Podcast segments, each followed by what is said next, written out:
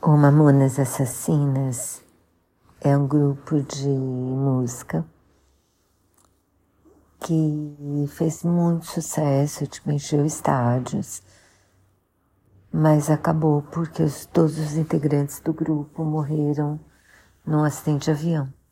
Eles eram bem jovens, eles eram de Guarulhos e esse filme conta um pouco da biografia deles, assim. Achei o filme bem bom de ver. Parece que eles se preocuparam bastante com pegar as informações corretamente, conversaram bastante com as famílias e eu achei que é um filme que presta, que prende atenção e tem muita coisa interessante, principalmente em relação ao Dino, que era o vocalista do grupo e Bom, a gente fica sabendo mais detalhes da vida dele. E de dois irmãos, um era o baterista e o outro acho que era um guitarrista. Esses dois irmãos também são. A gente sabe bastante da vida deles, assim, no filme. E, bom, um era office boy, o outro era motoboy, o outro Bom, nenhum deles tinha grandes empregos.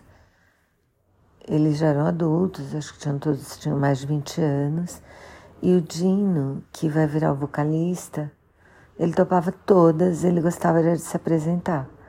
Tipo, a gente vê ele entrando num, numa festa, ele achando que ele ia tirar as meninas para dançar, e ele ia fazer striptease, tipo o Clube das Mulheres. E e ele não perde um rebolado, ele começa imediatamente, incorpora o papel e começa. Ele sabe fazer imitação, ele conhece a banda indo a um show. E aí uma hora o integrante da banda pergunta quem sabe a letra desse rock, não sei se era um rock inglês ou americano. Ele, eu sei, não sabia nada. Nem inglês ele sabia. Então, tipo, ele inventa a letra, vai a música inteira mas dança que nem o Mick Jagger. Se diverte a beça e todo mundo que está assistindo também.